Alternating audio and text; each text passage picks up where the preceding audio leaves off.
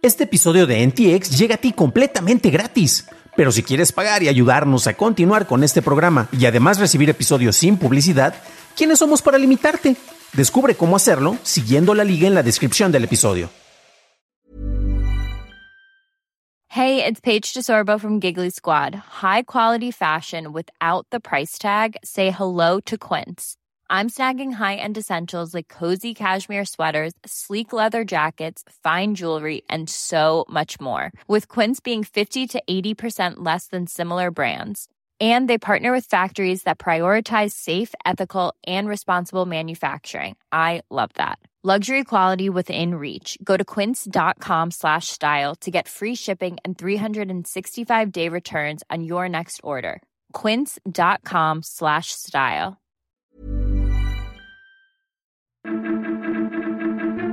Google acepta pagos con cripto, Delta Airlines te vuela de tu casa al aeropuerto y Google anuncia pruebas con su proyecto Starline.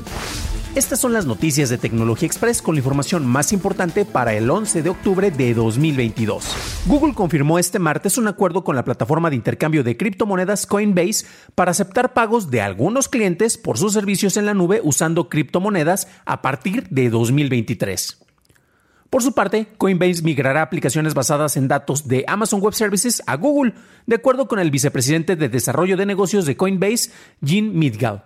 Google permitirá el acceso a pagos con cripto a más clientes con el paso del tiempo. Continuando con cripto, un grupo de hackers robó cerca de 570 millones de dólares en divisas digitales a Binance el pasado viernes 7 de octubre. Binance estimaba inicialmente que el robo ascendía a los 110 millones y pausó las operaciones relacionadas a esa cadena de bloques por 8 horas.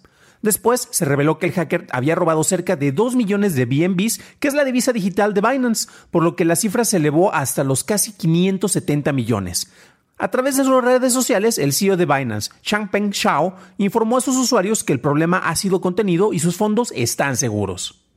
Delta Airlines invertirá 60 millones de dólares con la empresa emergente de taxis aéreos eléctricos Joby Aviation para crear un servicio de transporte de tu casa hasta el aeropuerto. Este servicio usará aviones eléctricos de despegue y aterrizaje vertical o IPTOLs con capacidad de a 5 personas, y la inversión podría llegar a los 200 millones si el servicio alcanza sus metas establecidas. Las primeras ciudades en contar con estos servicios serían Nueva York y Los Ángeles, y este acuerdo sería mutuamente exclusivo entre Estados Unidos y Reino Unido durante cinco años, con la posibilidad de extender dicha exclusividad.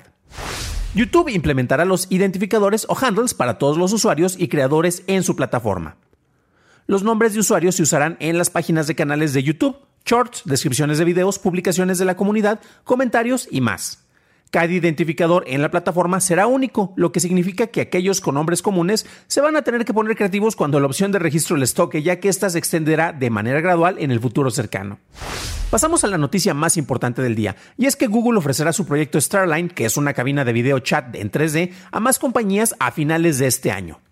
Las primeras pruebas serán con Salesforce y T-Mobile, con quienes Google instalará este tipo de cabinas. La idea de Starline es que te sientas en una de ellas y puedes tener una conversación virtual con otro ser humano sin tener que ver una pequeña ventana de videollamada o utilizar un visor de realidad virtual. La cabina crea el efecto de platicar con una persona real al capturar la manera en que se ve con las cámaras y sensores y la recrea con un modelo tridimensional.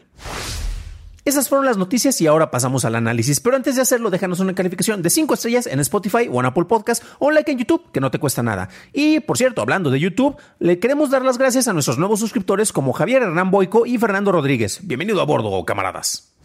Las películas y series de ciencia ficción nos han estado presentando ideas sobre cómo podrían ser los dispositivos que usamos en el futuro y ese futuro ya llegó. Eh, si recuerdan el Superagente 86 con su zapatófono, pues ahorita es como un celular, o a Dick Tracy con su reloj de telecomunicaciones, pues es un Apple Watch básicamente con, con esas opciones integradas e incluso más opciones. Google ha estado trabajando con distintas, eh, distintos proyectos. Vamos a ver qué tanta vida va a tener el proyecto Starline. Vamos a ver cuándo lo cancelan. Y bueno, eh, este proyecto es para facilitar la comunicación entre dos personas a distancia y es una versión más modesta y práctica de los mensajes y proyecciones holográficas de películas como en Star Wars. Pero esto también es más complicado que lo que tenemos actualmente con, con las ventanas de video tan molestas, ¿no? Por las videollamadas como en Zoom. Al momento de estar leyendo el documento eh, en el cual tenemos el reporte, eh, cómo va el proyecto y qué es lo que quiere desarrollar Google, vemos cómo, cómo pueden funcionar estas cabinas y tenemos algunos de los requisitos. La descripción de estos las encuentran en las notas del episodio. También me pueden buscar directamente como dancampus.substack.com, que ahí es donde se publica todo el texto de lo que estamos leyéndoles y compartiéndoles aquí en vivo. Hoy, como en una de estas videollamadas, no de estas este, cabinas, vamos a ver un momento sería interesante utilizar esto, ¿eh? tal vez como para un futuro programa, si, fuera accesible. Pero bueno, ya, estoy disvariando. Y los que nos pueden ver en video eh, van a ver aquí la descripción de lo que se necesita. Si no, se las platico a los que nos están escuchando en audio, que es nuestro medio principal. Y pues mira, lo más sencillo es básicamente tener una pantalla 8K de 65 pulgadas que corra a una velocidad de 60 Hz. Prácticamente cualquier pantalla de 8K te hace esto. Se necesita también una conexión de entre 30 y 100 megabytes por segundo para poder transmitir la cantidad de datos que se están capturando de un lado de la línea hacia el otro lado donde se está haciendo la llamada. Y para esto también se van a necesitar cuatro tarjetas de Nvidia de alto nivel. Bueno, las tarjetas han seguido evolucionando desde que empezó este proyecto y van a estar encargadas de codificar y decodificar la información que se está capturando por todos los sensores. Y se necesita em, que esto vaya a tener una latencia promedio de 105.8 milisegundos, por lo cual es prácticamente tiempo real, o así es como se está anunciando. Y efectivamente se cuentan con la necesidad de muchísimos sensores. No crean que es nada más una camarita y el micrófono, como por ejemplo tal vez yo lo tengo aquí al momento de estar grabando esto y se van a necesitar son tres series de cámaras en estéreo. Precisamente cámaras en estéreo son dos cámaras que están acomodadas una al lado de otro para replicar eh, lo que es nuestro sentido de la vista. O sea, los dos ojos que tenemos, como quien dice, dos cámaras, una al lado de la otra. Se van a necesitar también seis cámaras a color, cuatro cámaras para traqueo de movimiento, sensores y proyectores infrarrojos, un par de bocinas, obviamente para escuchar, cuatro micrófonos para captar desde distintos ángulos el sonido que se está emitiendo, así como posiblemente algo de sonido ambiental. Y esto se va a acomodar alrededor de la pantalla que les estaba describiendo. Entonces tenemos un montón de chunches, un montón de sensores precisamente arriba y alrededor y abajo de la pantalla para capturar cada uno de los extremos para tener esta llamada.